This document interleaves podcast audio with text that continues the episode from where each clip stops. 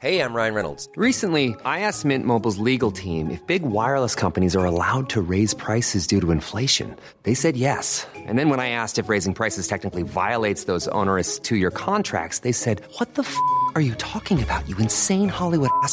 So to recap, we're cutting the price of Mint Unlimited from $30 a month to just $15 a month. Give it a try at mintmobile.com slash switch. $45 upfront for three months plus taxes and fees. Promo rate for new customers for limited time. Unlimited more than 40 gigabytes per month. Slows. Full terms at mintmobile.com.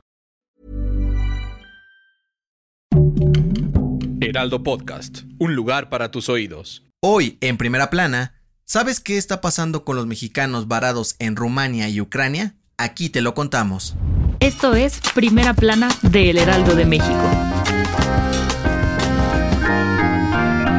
Este lunes, el vuelo especial de la Fuerza Aérea Mexicana aterrizó en Bucarest, capital de Rumania, para rescatar a los mexicanos que tuvieron que abandonar Ucrania tras la invasión de Rusia. El titular de la Secretaría de Relaciones Exteriores, Marcelo Ebrard, informó que aún no saben con exactitud a cuántos mexicanos repatriarán, pues hasta hace unos días solamente eran 22 los confirmados. Además, todavía buscan trasladar a Rumania a 90 paisanos que se encuentran en Ucrania. Ebrard dijo que la aeronave cuenta con capacidad para 160 pasajeros. Sin embargo, aunque no tienen otros vuelos confirmados, esta podría ser la primera de varias misiones rumbo a Rumania para rescatar a los mexicanos varados en la zona de conflicto, en caso de ser necesario. Se espera que la llamada Misión Rescate regrese a México este miércoles 2 de marzo. Sin embargo, esperarán unos días para poder ayudar a la mayor cantidad de conacionales posible. Además, otros países como Perú, Brasil, Argentina, Colombia y Chile están negociando con el gobierno de Andrés Manuel López Obrador para que sus ciudadanos puedan abordar el vuelo y llegar a México para después regresar a sus tierras. Con información de Raimundo Sánchez.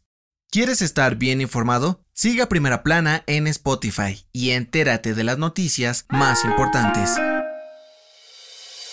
La Comisión Nacional del Agua dio a conocer que entre el 1 de octubre del 2021 y el 20 de febrero del 2022 ha llovido 17.7% menos que en años anteriores. En diciembre del año pasado, la UNAM aseguró que los pronósticos climáticos indicaban que en los primeros meses de este año podrían presentarse condiciones del fenómeno de la niña, el cual ocasiona sequías como las registradas el año pasado. De acuerdo con la Administración Nacional Oceánica y Atmosférica de Estados Unidos, la niña es un fenómeno climático responsable de inviernos duros y graves sequías en todo el mundo, y puede durar hasta nueve meses. Según la Conagua, en los primeros meses de este año, al menos el 50% del territorio nacional registra algún nivel de sequía, lo que afecta a 1.196 municipios y a miles de agricultores, ganaderos y pescadores. Las autoridades aseguraron que van a buscar implementar acciones de emergencia para solucionar la falta de agua y así no afectar a los productores y habitantes en general. Con información de Antonio Bautista.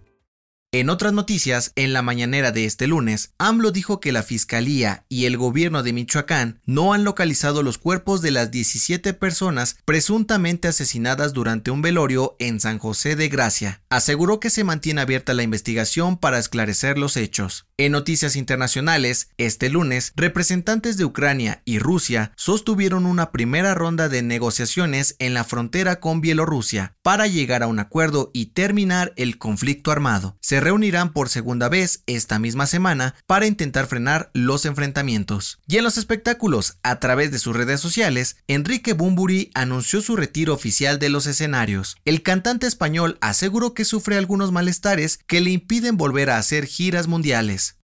El dato que cambiará tu día. ¿Alguna vez has tenido una canción tan pegada que no te la puedes sacar de la cabeza? De acuerdo con la Asociación Americana de Psicología, esta sensación es conocida como gusano musical o repetición de imágenes musicales. Un tic que se produce cuando una melodía entra en tu cerebro y no consigue salir. Según los expertos, las canciones con más probabilidades de quedarse grabadas en la cabeza suelen ser las que son rápidas y fáciles de recordar, como cualquier canción pop promedio. El secreto para dejar de tararearla es hacer una actividad diferente para distraer a tu cerebro. La recomendación.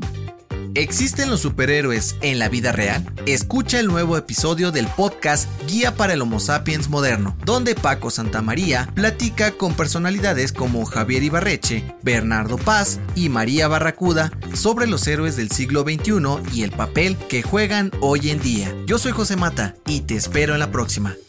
Esto fue Primera Plana, un podcast del Heraldo de México. Encuentra nuestra primera plana en el periódico impreso, página web y ahora en podcast. Síguenos en Instagram y TikTok como El Heraldo Podcast y en Facebook, Twitter y YouTube como El Heraldo de México. Hasta mañana.